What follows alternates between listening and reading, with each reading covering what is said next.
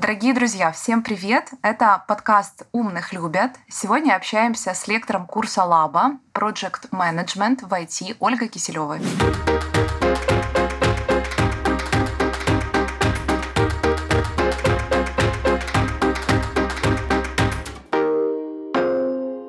Ольга – проект-менеджер с 12-летним опытом, и в ее портфеле более 30 проектов. Ольга руководит стратегическими проектами в Мегафон. До этого работала программным менеджером в Luxoft и проект-менеджером в Rambler. Оля, здравствуйте. Приветствую. Хочу начать э, наше интервью прежде всего с темы, естественно, какими скиллами должен обладать project менеджер. И мой самый первый вопрос, почему project management в IT позиционируется как отдельное направление? И что делает его специфическим и отличает от управления проектами в других сферах? Начну, наверное, сразу же с отличия project менеджера в IT и, и не в IT. Uh-huh.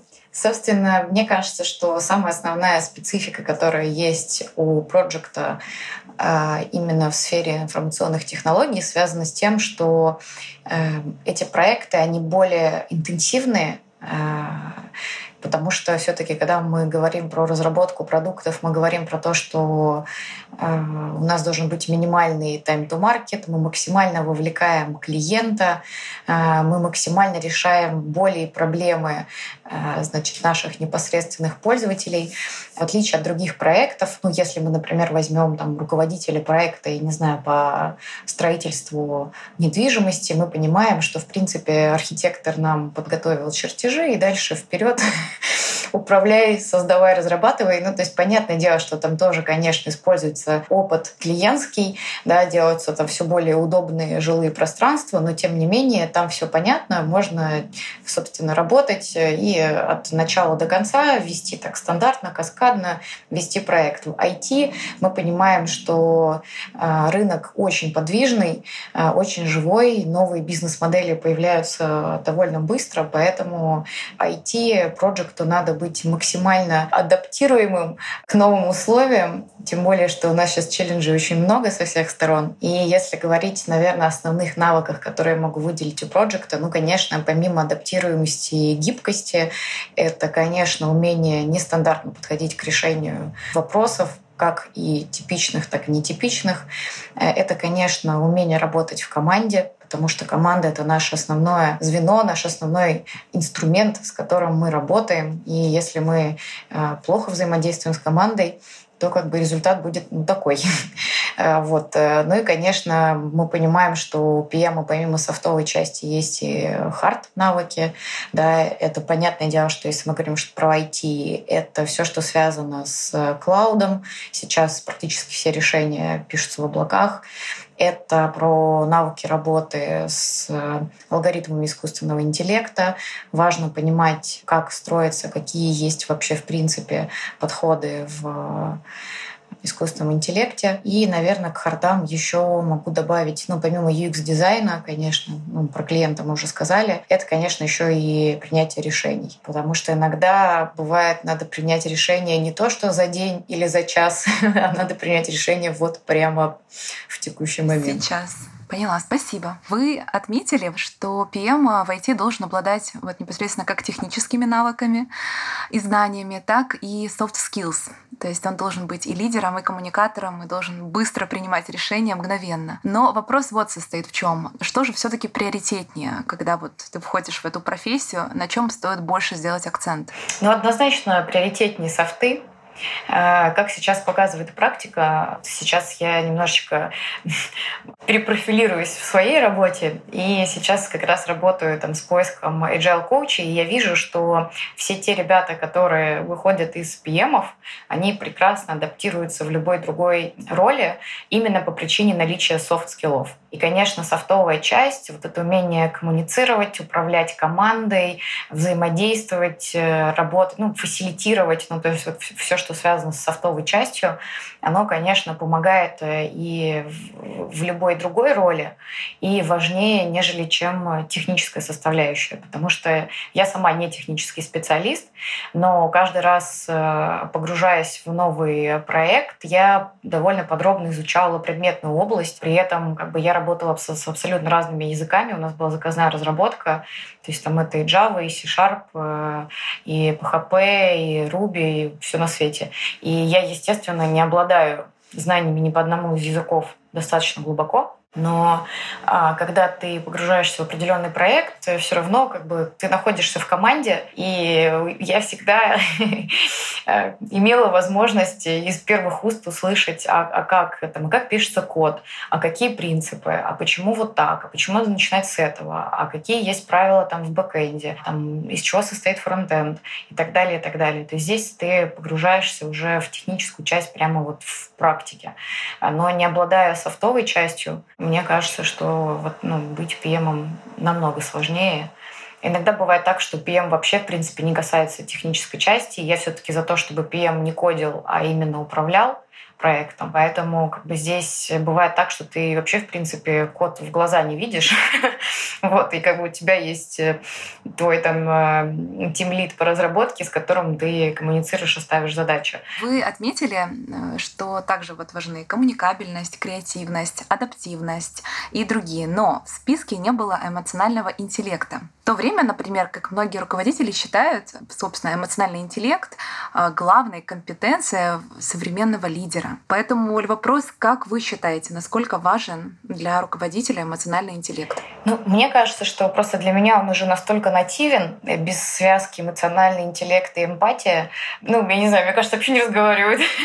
Но в плане того, что, э, мне кажется, это уже неотъемлемая часть. Мы находясь в коммуникации, находясь в общении, там, если мы со стороны там, исполнителя, например, PM, а, коммуницируя там, с заказчиком, мы не можем не считывать, мы не можем не использовать эмоциональный интеллект. То есть там время там, если мы говорим про какую-нибудь там спиральную динамику Грейвза, да, время вот таких э, силовых компаний, где э, все или регламентированных, жестко регламентированных, да, где сказал, пошел, сделал, оно уже очень, ну, оно уже, не знаю, лет там 10, как, наверное, вот прям уходило и ушло. Понятное дело, что в госструктурах еще где-то это продолжает оставаться. Если мы говорим, конечно, про разработку, разработка — это в основном технологичные компании э, с довольно молодым коллективом. Э, и здесь, конечно, без эмоционального интеллекта, мне кажется, уже в принципе невозможно. Поэтому он, он для меня уже по умолчанию всегда в режиме он. мне кажется, что сейчас уже эмоциональный интеллект это как некая прошивка должна быть да, в да, человеке. Да. Да, это уже прям предустановленное такое вот уже ПО, которое встроено в человечка, и без него уже, мне кажется, сейчас очень сложно в нашем мире. В вашем портфолио более 30 проектов э, полного цикла. И, скорее всего, вот среди всех этих проектов явно было много форс-мажоров. И поэтому вопрос так звучит к вам. Как подготовить себя и команду к непредсказуемым моментам? И как с ними справиться? Мне кажется, сейчас э, непредсказуемых моментов очень много, потому что мы, в принципе, живем во время неопределенности, когда ты можешь бежать в одну сторону и там, через буквально один-два спринта понять, что вы бежите не туда и надо бежать в другую сторону. Для меня, как для ПМа, единственное, на что я всегда обращала внимание, это на атмосферу в команде, на то, чтобы как бы команда максимально мягко приняла это изменение. И здесь, конечно, важно очень аккуратненько, нежненько рассказывать о том, э, как, какие грядут изменения для команды, потому что особенно если это прям вот, ну, такие, знаете, вот прям прям айтишники, айтишники, прям разработчики такие хорошенькие, они обычно довольно интровертные, им довольно сложно принимать какие-либо изменения, поэтому там надо прям подумать, э, именно ну, придумать формат подачи информации и смотреть вообще на контекст команды, да, то есть насколько команда готова к изменениям. А со своей стороны, ну, я обычно, знаете, решаю проблему по мере поступления. Да, то есть если вдруг появляется какая-то там новая вводная, естественно, мы не бежим сломя голову выполнять ее, мы смотрим, что это за требование, насколько оно действительно критично в текущий момент времени. Там можем ли мы там как-то сейчас не мешать работе команды, а сделать это чуть позже. Если там изменения какие-то очень там крайне срочные и важные, то, ну, конечно, здесь уже вопрос, как это в команду прокоммуницировать, чтобы э, все понимали, что это действительно важно, нужно. Ну, здесь, конечно, еще вопрос сразу же подбора команды. То есть, когда ты команду собираешь на проект, в принципе, уже смотришь на ребят э, с определенным mindset ом, чтобы команде было комфортно, и заказчику комфортно, если со стороны исполнителя, если я сама заказчик и сама веду проект, то здесь тоже как бы у меня все равно есть мой какой-то глобальный, даже если это внутренний заказчик, да, там топ-менеджмент, например, да, там, который мне какие-то задачи ставит. И здесь я тоже, в принципе, могу понять, а что команде в текущий момент времени будет комфортней. И поэтому здесь так, 50 на 50. То есть не просто бежим и делаем, но и смотрим, чтобы команде было тоже хорошо. А, спасибо, Оль. А был какой-то такой вот э, факап, достаточно явный, сильный, непредсказуемый, но который вот дал настолько сильное знание для вас. Вот если было, расскажите о таком, пожалуйста. А факапов в моей жизни было очень много. На самом деле, мне кажется, нет ни одного проекта, чтобы он был прямо вот идеально вот до выполнен. И когда мне там коллеги говорят, что ой, у меня вот там за 10 лет практики проект к проекту, я не верю. Потому что, мне кажется, всегда случаются какие-то форс-мажоры. Ну, наверное, такой самый явный э, форс-мажор, о котором вот прям вот, ну, не форс-мажор, а такое изменение, которое было в рамках проекта, о котором я обязательно, у меня теперь на самом деле не знаю, через, через курс пронизаны этой информацией в разных блоках по-разному, связанные с, в том числе с фиксацией требований, потому что у меня как-то сменилась на одном из проектов полностью управленческая команда со стороны заказчика. А на две трети где-то проект был уже выполнен, и нам пришлось заново обсуждать требования, потому что новая команда сказала, что вот все, что было сделано, нам не подходит. Мы старались работать на тот момент э, в методологии PegaPPM. И, собственно, это такой аналог скрама, немножечко видоизмененный э, именно под э, бизнес-процесс менеджмент. И здесь у нас были, конечно, сложности, там, связанные с тем, что мы итеративно двигались, и наше техническое задание менялось, мы его постоянно дописывали, дополняли, изменяли, и не было такого, что были прям какие-то там жестко зафиксированные требования. И в, там, в том вижене, который был изначально проектом, мы тоже почему-то упустили, ну, почему-то понятно, почему все было на бегу быстрее, быстрее. Мы упустили момент фиксации там, критериев успешности, э, момент фиксации вообще, в принципе, таких базовых там, требований, которые должны быть в рамках автоматизированной системы. Ну и в итоге выхватили то, что э, ну, заказчик говорит, вот теперь все переделывайте. Были очень длительные переговоры, в итоге которых мы все-таки сумели договориться о том, чтобы как бы все были счастливы. Вот. Но для меня это прям вот такой факап, который каждый раз мне напоминает о том, что надо обязательно фиксировать требования, обязательно договариваться на берегу, как бы не торопили, не говорили, ребят, давайте быстрее стартуем, там потом договоримся, но нам важно начать уже проект, а, все-таки сначала договориться, а потом уже начинать проект. Потом уже плыть. Да, да, именно так, да. То мы поплыли, а потом вот вроде бы все было классно, и с заказчиком были очень классные взаимоотношения, все было хорошо, но это там очень крупный банк, и там, естественно, один топ-менеджер меняется, полкоманды выкосило сразу же. Вот там также произошло.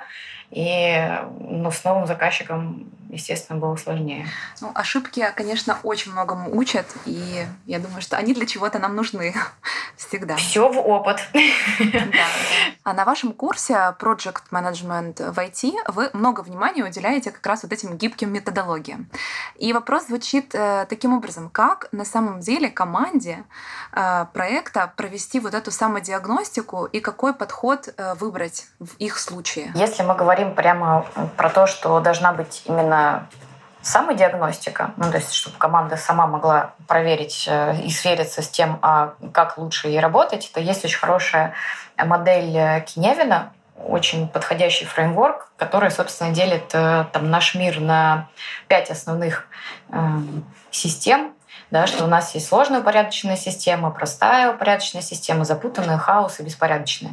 И на самом деле, когда мы понимаем о том, какой проект мы выполняем, ну, например, мы там собираем табуретку.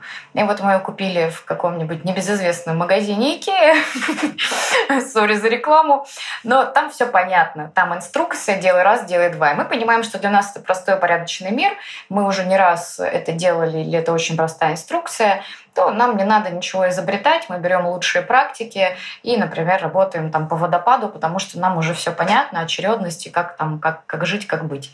Если мы понимаем, что нам нужно сначала исследовать осознавать, как, как, какой подход выбрать, и дальше уже каким-то определенным образом реагировать, а это запутанный мир, то здесь как бы чаще используются эксперименты, и это, скорее всего, скрам, потому что он позволяет как раз э, там, короткими итерациями получать конкретный инкремент продукта и смотреть, э, подходит, не подходит. Ну, то есть мы что-то поисследовали, отреагировали, сделали, получили обратную связь от клиента, понимаем, как действовать дальше. Вот. Э, то есть здесь, в принципе, наверное, ну, вот этот вот фреймворк подходит. Ну и также, мне кажется, команде важно для себя просто понять, а, как нам комфортно работать. Потому что очень часто бывает, там, я сейчас работаю в корпорации, и там для всех установили единый режим, что спринт длится две недели. А на самом деле команды очень разные. Да, там, и если какая-нибудь продуктовая команда, она может поставить э, там, инкремент за две недели и там, сделать какой-то небольшой, ну, например, какой-нибудь онлайн-кабинет нашего там, пользователя, клиента. Да, и в онлайн-кабинете действительно это мобильное приложение, там можно раз в две недели показывать результаты. А есть сегментные сборные, там, связанные, например, с тарифной линейкой, которым очень сложно раз в две недели показывать результат. От этого, конечно, команды демотивируются в трайбе. Вот, поэтому здесь важно, мне кажется, все-таки самой, самой команде собраться и понять, насколько часто мы хотим поставлять результат, насколько у нас вовлечен клиент, какие ожидания у заказчика, если мы там не сами себе заказчик, или, ну, как бы, да, у нас есть там еще какие-то лица, принимающие решения, а, и понять уже, исходя из этого, какой выбрать для себя подход в работе. Хочу следующий вопрос задать о команде и о подходе вообще в целом, э, скажем, выбора вот новичков, да, джунов. И, Оль, такой вопрос. Как вы отличаете ребят с таким сильным потенциалом э, в IT, да, либо тех, которые, вот сейчас такая известная фраза «войти в IT», да, которые делают это ради денег, ради заработка. Как все таки осознать, где вот потенциал, и где просто такой вот интерес ради денег? Ну, если, мне кажется, мы говорим про наше любимое поколение молодежное, э, то мне кажется, что сейчас, э, в принципе, такая э, интересная такая тенденция двоякая. С одной стороны, там ребята, которым там 20 там, плюс лет, плюс, ну, там, 20, да, а, они все-таки больше за то, чтобы внести какой-то вклад в развитие Вселенной. ну, то есть действительно очень осознанные ребята. С другой стороны, а, там, я понимаю, что сейчас э, требования значительно выше. Потому что, там, я не знаю, лет 10 назад, когда я э, подбирала в команды разработчиков, это были в основном э, там, парни, там, не знаю, 40 плюс лет, которые действительно любят это дело всю жизнь, значит, вот это вот сначала были все с админами, потом один язык изучили, другой, и вот у них это прям призвание по жизни. А, и было меньше информационное такое проникновение, понимание вообще, сколько можно запрашивать, а, меньше, ну, не такой был перегретый рынок, да, как сейчас, когда там слово data scientist это сразу же просто какие-то космические деньги.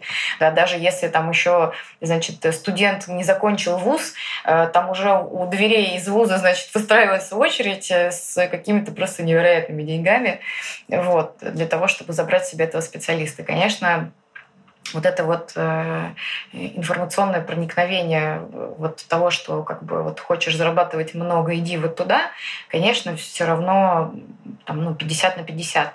Но очень часто сейчас э, встречаюсь с тем, что ребята сначала идут как раз в IT-специальности для того, чтобы быть успешными в, с финансовой точки зрения, но очень сильно проникаются в момент обучения и приходят уже на работу, действительно загораются от интересных, сложных сложных задач. И здесь, конечно, важно ну, просто заинтересовать. Ну, то есть, понятное дело, что э, там, ну, на, каждое предложение найдутся там, свои специалисты, но там, если мы говорим там, про, опять-таки, там, небезызвестную компанию, например, Google, все понимают, что продукты этой компании классные, что, ну, то есть HR-бренд тоже имеет большое значение, да, что и вообще, в принципе, бренд. Да, когда э, ты понимаешь, что, что компания делает классный продукт, там интересные задачи, э, то туда можно пойти работать и вообще, я не знаю, ну не то чтобы просто так, но как там, не знаю, стажером для того, чтобы быть частью этой классной команды. Вот, поэтому как бы, увидеть потенциал ну, мне помогают э, различные там, э, кейсы, которые мы даем в качестве тестовых заданий в момент собеседования. То есть всегда ты сразу же смотришь, насколько человек зажигается, э, выполняя определенные задачи. И причем очень часто там, в собеседованиях я даю как какую-то сложную задачу, там, какую-нибудь задачку типа, не знаю, серии «Найди ошибку» и какую-то рутинную задачу, ну, для того, чтобы посмотреть, э, ну, в разработке не все так э, феерично. Но вообще, в принципе, любая работа имеет э, свою рутину, и ее довольно много. Вот, и поэтому, когда ты смотришь, как человек в моменте реагирует на определенные задачи, ты понимаешь, насколько он там, подходит под динамику команды в целом. Вот. Потому что иногда вот такие, наоборот, такие, знаете, бывают основательные, спокойные, молодые люди, которые сидят и могут это задание решать час. Ну, ты понимаешь, что, что динамика команды такая же. Все основательные, любят покопаться в деталях, и он отлично подойдет в команду. А бывают такие, которые, наоборот, э, там команды, там динамика команды очень высокая, темп работы высокий, и ты понимаешь, что, что такой человек, даже, может быть, обладая потенциалом, не очень хорошо впишется в коллектив. Ну, то есть как бы он не будет успевать э, там, за теми задачами или там, за той скоростью, которая уже есть в сложившейся команде. Поэтому, в общем, здесь много таких аспектов. А, хорошо. У меня э, следующий вопрос касательно непосредственно лояльности специалистов. Сейчас есть гонка зарплат, гонка конкуренции. И вопрос э, такой, как вы считаете, какие крючки помогают удержать ключевых людей в проекте? Ну, я бы сказала, что на самом деле сейчас э, вообще специалистов хороших сложно деньгами удержать. Ну, то есть деньгами ты можешь удержать только там на какой-то период, там на 2-3 месяца, но как бы даже через 2-3 месяца все равно, скорее всего, человек начнет смотреть по сторонам. Если не будет интересных задач, ну, то есть все-таки вот задача это прям вот одно из первых. И второе — это все таки коллектив.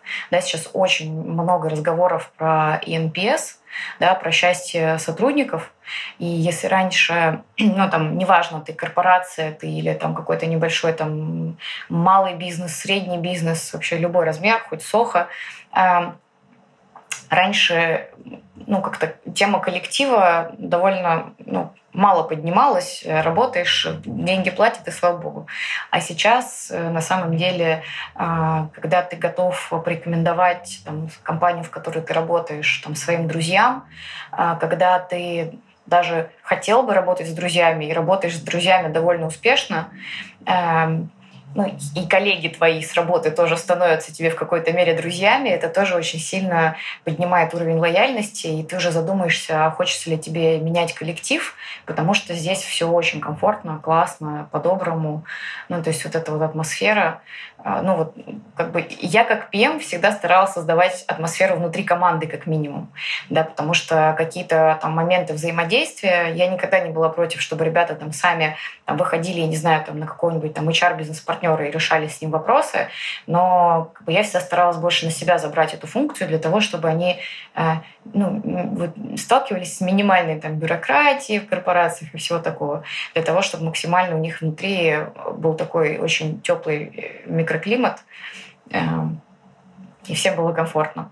Вот так что а задачи я... и, ага. и коллектив, да. А я вот наоборот слышала такую, в общем, интересную мысль о том, что когда наступила вот э, коронавирус, э, сейчас все ощутили вот этот комфорт сидения дома, и там где-то, наверное, 50% IT-специалистов, они не хотят, их нельзя вот заманить ни классным офисом, ни кофейнями, там, ни комфортом, ни массажами, ни каким-то спортом и ни коллективом, э, даже не коллективом. Поэтому, может быть, есть еще какие-то вот помимо помимо команды И помимо интереса решать какие-то задачи, еще что-то есть?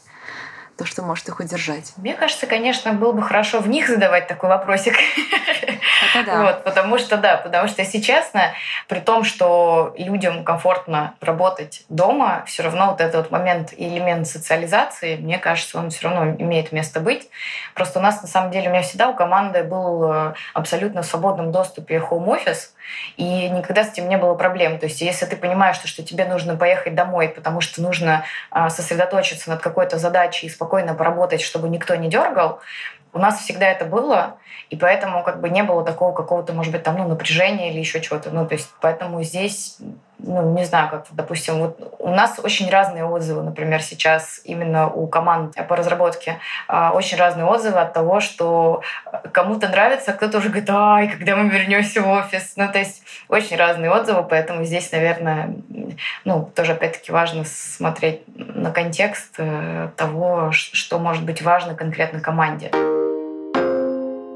Такой вот возник вопрос касательно э, выстраивания отношений в команде, потому что иногда получается выстроить отношения так, что получается понебратство, иногда слишком как бы так такое формальное общение, где найти вот этот баланс, как ощутить этот хрупкий баланс, когда не стоит переходить грань, э, и какие признаки могут указывать на перекос в одной из сторон. Ну, наверное, начну сразу же с признаков. Э, потому что это прям вот очень ярко становится заметно, когда мнение ПМа не учитывается. Ну, то есть, когда ты теряешь авторитет внутри команды. Как бы сейчас это вот как бы не звучало как такой очень странный термин «авторитет в команде», но все таки я за то, что PM — это все таки там не босс, не руководитель, а лидер команды и лидер мнения, естественно. Да? Соответственно, к его мнению прислушиваются. Если ты замечаешь, что, что к твоему мнению не прислушиваются, это прям вот ну, очень яркий сигнал того, что что-то идет не так. Я вроде бы очень демократичный сам по себе такой человек и как руководитель, но при этом я вот, вот очень не люблю понебратство. То есть мы можем с ребятами просто, я не знаю, ездить, у меня там были проекты, я не знаю, мы ездили в Амстердам, и мы там и путешествовали по Нидерландам, и в очень дружеской атмосфере, но когда мы работали, мы работали. И у команды не было здесь вопроса, что Оля, можно нам на часик позже встать там или еще что-нибудь, потому что мы просто жили в одном большом доме все вместе. У нас рабочий день начинался с 8.30. Мы спускались в нашу там общую такую зону кухни-столовой и начинали работать там за чашкой кофе, но мы прямо работали полноценный рабочий день. И на самом деле мне кажется, что здесь важно все-таки держать какую-то определенную дисциплину, она очень помогает как раз вот от развития э, такого понебратства, когда непонятно, как бы каждый сам решает то, что хочет. Вот, все-таки, когда немножечко следишь за дисциплиной, э, очень хорошо помогает э, встречи с командой, ну, там, встречи именно ван-ту-ваны, когда ты обсуждаешь развитие, когда ты обсуждаешь, там, снимаешь какое-то понимание по настроению, все ли окей, потому что, опять-таки, вот это вот как раз вот эта часть, она формально там, я не знаю, какая-нибудь фрайда и пицца, это как раз неформальная часть. И вот за счет этого у тебя такой идет баланс, э, когда не просто там, сидишь работу работаешь, но в то же время и э, выстраивается именно ну, какие-то командообразующие вот эти все мероприятия. То есть, ну, естественно, э, все мероприятия я всегда старалась создавать именно там с позиции какой-то такой образовательной части. Да, когда, когда ты не просто собрался и тусить, а когда ты собрался и еще как-то параллельно с этим э, ну, работаешь с командой, там, я не знаю, не всегда какие-то там э, ретроспективы проводишь, а еще там, не знаю, там изучаешь какую-то новую интересную тему или изучаешь какие-то там тренды в индустрии. То есть оно такое вот полуобразовательное, в то же время не переходящее ни в формальную, ни не в формальную часть. То есть это что-то так из середины наполовину. Вот если, например, создается, э, вспыхивает в, в команде конфликт, но проект в разгаре, и это очень сильно опасно для результата. какой алгоритм стоит использовать, чтобы быстро потушить этот пожар? Я, конечно, всегда за прямую коммуникацию. Если есть конфликт, то надо разбираться и смотреть, почему он происходит.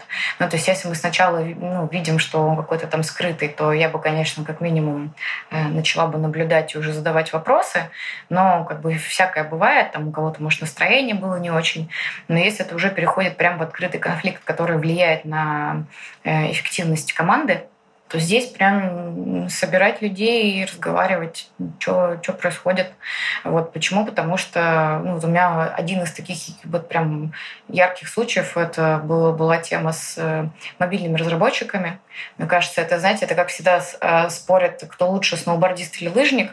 Вот здесь, значит, мобильные разработки, кто лучше, как бы тот, кто там кодит на Swift или на Kotlin.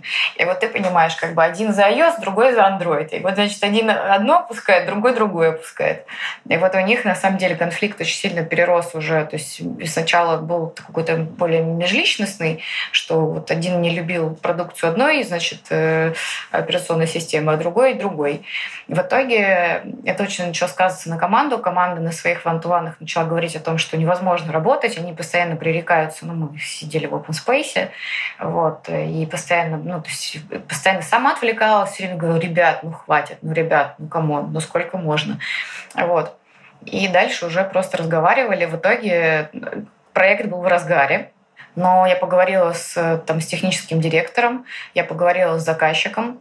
И ну, для того, чтобы, опять-таки, это, кстати, вот в связке с авторитетом, как бы это опять не звучало ужасно слово авторитет, ну ладно, э, в связке как раз с авторитетностью лидера команды, э, в итоге там было принято решение, что мы одного и второго разработчика с э, проекта снимаем и меняем на других. А для чего это было сделано? Для того, чтобы как бы команда тоже видела, что, ну, во-первых, чтобы не было, что кто-то остается, а кто-то уходит, потому что мы команда, это был как раз в компании, собственно, Рамблер — и у нас очень много мобильных разработчиков, и чтобы не было потом у них конфликта, продолжения, что кто-то остался в проекте, кого-то сняли с проекта, ну, то есть это такое уже лично неприятно, да, что почему-то кто-то остался, а я что хуже, поэтому было решение и одного, и второго с проекта снять, их на два там, других проекта распределили, мне дали двух других э, разработчиков, ну, мы где-то, наверное, спринт задержали в итоге там на неделю с лишним, вот, но дальше мы очень быстро вошли в темп, обратно. И в итоге там все, все сдали успешно. Вот, но вот, вот была, была такая история. Но здесь как бы опять-таки один из, наверное, таких приемов, в том числе для ПМа, да, когда ты понимаешь, что если ты сейчас там кого-то в команде одного и составишь, а, в, а команда, когда мы проходили ван-ту-ван, естественно, моя любимая история, команда разделилась, не сказать, что пополам, но одни говорили, что вот, э, там, вот вот Костя, вот он прям прекрасен, а другие говорили, что значит Игорь прекрасен. И ты понимаешь, что, что у тебя, значит, одна половина, если я сейчас, значит, уберу Игоря, будут негодовать, если я уберу Костю, будут другие негодовать, и ты думаешь, что делать-то? Да, то есть ты понимаешь, что, что здесь важно и в команде сохранить э, равновесие, ну и чтобы производительность не падала. Поэтому иногда и так приходится. Так, и мы с вами уже переходим э, к вопросам о личном. И э, здесь э, у меня очень интересный вопрос касательно, собственно, того, в какую эру мы попали. Мы попали в коронавирус, и этот вирус встряхнул на самом деле всех. И сейчас эксперты стали очень активно говорить про необходимость развивать непосредственно вот этот адаптивный интеллект, который сейчас стал очень-очень популярен. И у меня, Оля, вопрос. Вы согласны с ними? И если да, как вы развиваете свой адаптивный искусственный интеллект? Мне кажется, что э, изначально человек, в принципе, адаптируется к любым условиям. И мне кажется, что здесь, ну, если мы говорим именно про увеличение эффективности человека, то мне кажется, что все зависит от мотивации. И я не знаю, для меня это, наверное, тоже какое-то как, как что-то предустановленное в человеке. То есть сейчас э, многие там и карьерные коучи, вот я сейчас тоже там общаюсь с менторами со своими, мне все просто со всех сторон, со всех утюгов, но это раньше из всех утюгов говорили про эмоциональный интеллект, теперь, значит, все из всех утюгов говорят про адаптивный интеллект.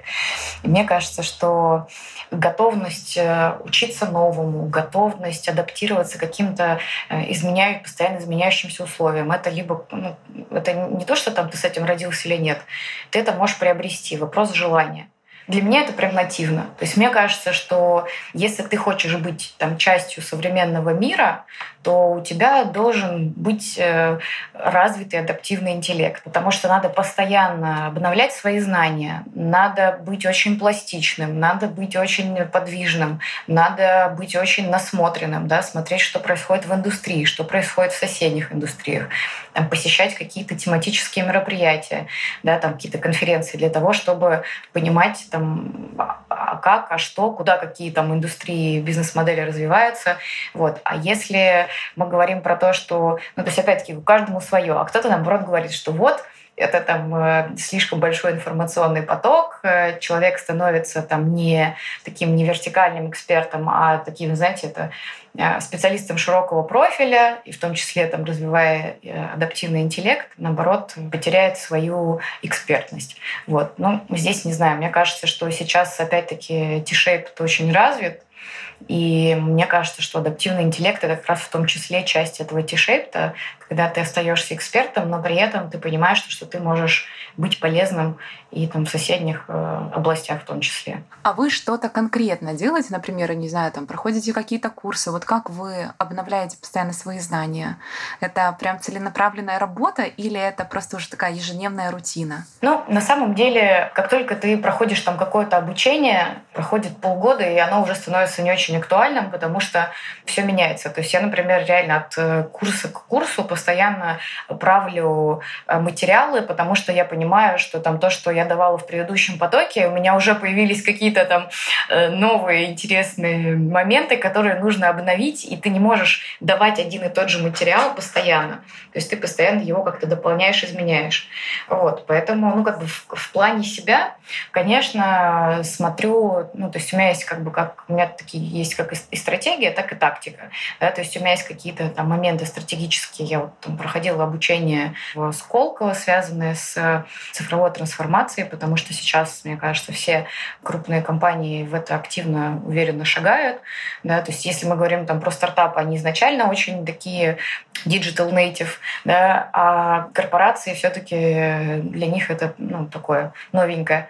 Поэтому я проходила специальное обучение. Сейчас, собственно, как раз э, в команде по трансформации компании и участвую уже, то есть там уже решаю вопросы по переходу компании в гибкую организацию, в том числе там, по применению agile и так далее. И есть какие-то тактические да, подходы. Тактические — это, конечно, книги, конференции, благо сейчас их очень много, а, курсов очень много, а, там, послушать про какие-то новые фреймворки, а, там, условно говоря, когда я училась э, там, 10 э, назад, э, меня обучали в рамках курса по проект менеджменту только PMI, и мы изучали плотно PMBOK, и тогда это казалось просто что-то невероятным. То есть я когда писала свою методологию в компании после обучения, мне говорили, Оля, это слишком передовые технологии. У нас так не работает. Это все это вот это вот западное. Поэтому здесь, наверное, просто важно поддерживать знания, смотреть за конкурентами, в том числе смотреть, что делают они, э, куда идут они, потому что как бы это тоже и не только конкурентами там в рамках, я не знаю, там своей какой-то там страны или там вот да, как-то там ближайших там не знаю городов, а вообще в рамках всего мира, вот, потому что там тот же Google, он явно не будет использовать э, не лучшие практики или там то, что он у себя внутри оставляет, там не знаю, очень интересно у них там и про использование Scrum статья, и про Kanban, и про то, как команды работают. Ты смотришь и понимаешь, насколько сейчас э, вот этот вот Adaptive Project Framework, насколько он сейчас приживается, насколько уже каждая команда сама для себя решает, а что ей хорошо, э, какие использовать там церемонии, оставлять в своей работе, э, какие там смотреть метрики успешности. Ну, то есть это тоже классно. То есть это такой, тоже эволюция. Раньше все тупо следовали скрам-гайду, а теперь все уже стараются не просто следовать «делай раз, делай два», а еще и смотреть, а что действительно нужно самой команде. Вот, так что это, мне кажется, тоже, кстати, адаптивный интеллект. И у меня, кстати, еще один вопрос остался а, касательно проектного подхода. Используете ли вы проектный подход в личной эффективности, в бытовой жизни? Если да, а что он вам дает, и расскажите о каких-то примерах. Ну вот, э, на самом деле, сейчас э, за мной э, стена, которая, собственно, по, такой, по примеру, по прообразу скрам-доски, to do in progress done. У меня есть доска рабочая, у меня есть доска личная. Потому что задач тоже очень много, изучить хочется тоже очень много чего. Я сторонник того, что многозадачности не существует. То есть кажется, что ты делаешь четыре задачи, на самом деле ты в итоге ни над одной толком не работаешь. Поэтому как бы такие вот простые довольно-таки подходы, там использование доски помогает взять одну конкретную задачу, и пока она не будет выполнена, не брать в работу следующую. Но это позволяет очень хорошо глубоко проработать каждую задачу, и от чего, естественно, удовлетворенность результатом просто внутренне очень растет. И нет такого, что ты думаешь, ой, опять я не успела сделать, ой, опять я вот на это отвлеклась, или еще что-то. Поэтому э, доска однозначно да, внутренние с самой собой э, синхронизации тоже однозначно да. Вот э, дейли э, такие церемонии и в команде, и вообще между собой тоже очень полезны. И знаете, там дома в семье находишься, и не каждый день синхронизируешься. Но если ты с утра берешь за правило, я не знаю, утром там за завтраком, за чашкой кофе проводить такую коротенькую пятиминутку с пониманием там, что будет за сегодня сделано, это тоже очень интересно влияет на эффективность личную и вообще семейную. В моем понимании все, в принципе, в нашей жизни э, ну, проекты. Да, что работа, что пойти куда-то поучиться, там, сделать ремонт, я не знаю, куда-то съездить в поездку, организовать какое-то мероприятие. Это все, по сути, а, проект. Э, и вот все проектные методы, они очень хорошо помогают и в принятии решений, и в, там, в описании каких-то там рисков и понимании, как дальше действовать. И с финансовой точки зрения бюджет — это тоже немаловажная часть. Вот, так что здесь все, все, все работает, все помогает. Класс. Согласна с вами полностью. Главное просто понимать вообще, что ты делаешь, куда ты идешь. И вот эта структура, она тебе дает это направление. И у меня завершающий уже вопрос касательно э, гендерного баланса в IT. Сталкивались ли вы э, с вот некой гендерной дискриминацией? Потому что есть э, разные мнения о том, что кто-то видит много проявлений дискриминации женщин, скажем, от невосприятия коллегами мужчинами, да, их работы до там, низких зарплат. Кто-то, наоборот, говорит, что равноправие — это все окей, оно доступно, и оно сейчас в нашей реальности есть. А, поэтому сталкивались ли вы лично с предубеждениями своей карьере? Ну, у меня была такая интересная история. А, в самом таком начале карьеры, когда я работала в интеграторе э, SAP, и работала просто прекрасно. Заказчик был в восторге, все были в восторге. И тут, значит, меня вызывает э, управляющий бизнес-партнер с нашей стороны, со стороны интегратора. Я была, если честно, я была уверена, что он меня вызывает для того, чтобы сказать, что он меня решил повысить.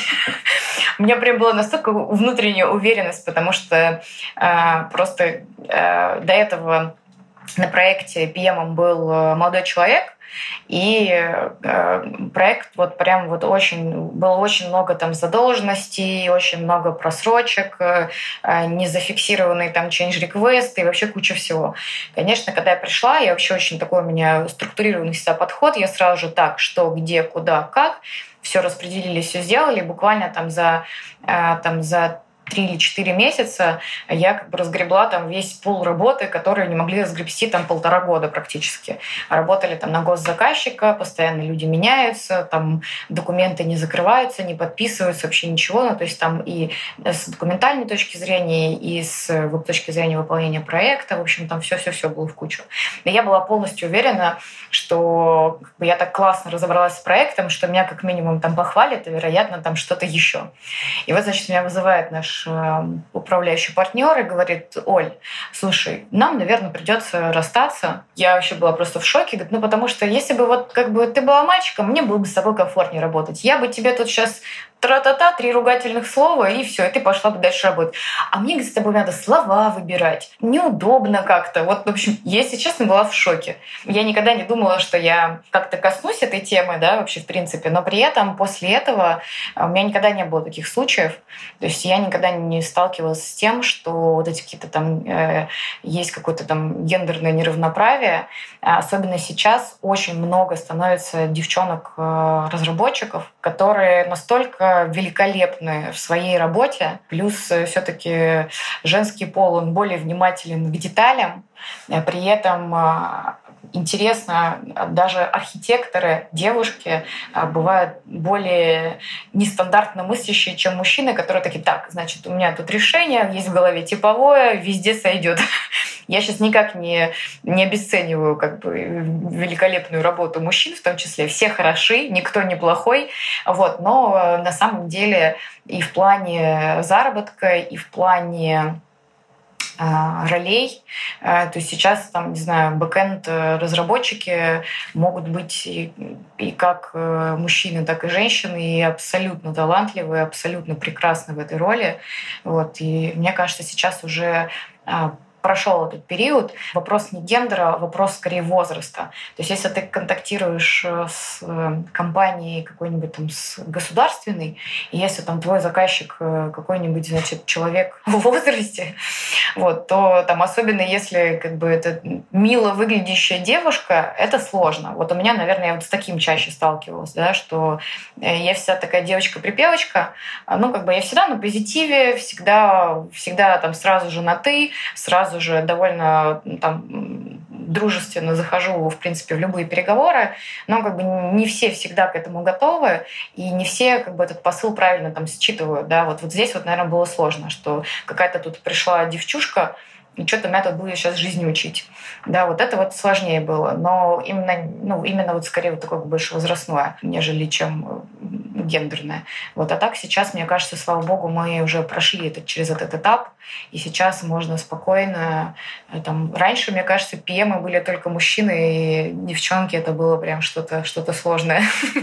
Вот. А сейчас, мне кажется, это очень уже органично. А, Блиц из какой специальности лучше всего переходить в project management? Я бы сказала, что из любой, но, наверное, из там менеджер по продажам, менеджер по работе с клиентами, это, наверное, да, потому что работа с людьми. Вот все, что работа с людьми, потому что у PM коммуникация, она очень важна. А, три must-read книги для начинающего проекта это какие? Так, хороший вопросик. Я, на самом деле, если честно, давно не читала книги по проект менеджменту вот. Но, наверное, конечно, раз уж мы сегодня поговорили про искусственный интеллект, ой, пардон, не искусственный, хотя искусственный я бы тоже, кстати, дала почитать, а про эмоциональный интеллект, то это эмоциональный интеллект. Я бы, наверное, посоветовала почитать э, Джона Дора про океары. Это Objectives and Key Results. Это очень интересный подход по целеполаганию, ну, по сути, там аналог KPI, но очень интересно описывается подход вообще, как, как себя заставить ставить цели более амбициозные и увеличивать эффективность и свою, и команды, и компании, вообще всего. И, наверное, что еще почитать? Ну и, наверное, Scrum Guide бы всем почитать тоже было полезно, потому что канбан, в том числе канбан метод, он может это как бы некий подход, а Scrum — это все таки фреймворк, который позволяет очень хорошо понять э, именно такую продуктовую разработку, но он тоже, в принципе, мне кажется, очень актуален. Там, конечно, можно ноги сломать, вот в чтении, но если читать нативно на английском языке, то вполне себе норм. И фатальная ошибка руководителя проекта — это? Не общаться с командой, не проводить вантуваны. Потому Оля, что спасибо. очень часто да, да. да, с этим сталкиваюсь. Сори, все, это был близ, сорян. Просто хотела сказать, что очень часто сталкиваюсь, в том числе на курсе, с тем, что коллеги спрашивают, а зачем проводить вантуваны? А зачем заниматься развитием команды, если заканчивается проект, вся команда расходится, и типа, и зачем тебе в это вкладываться?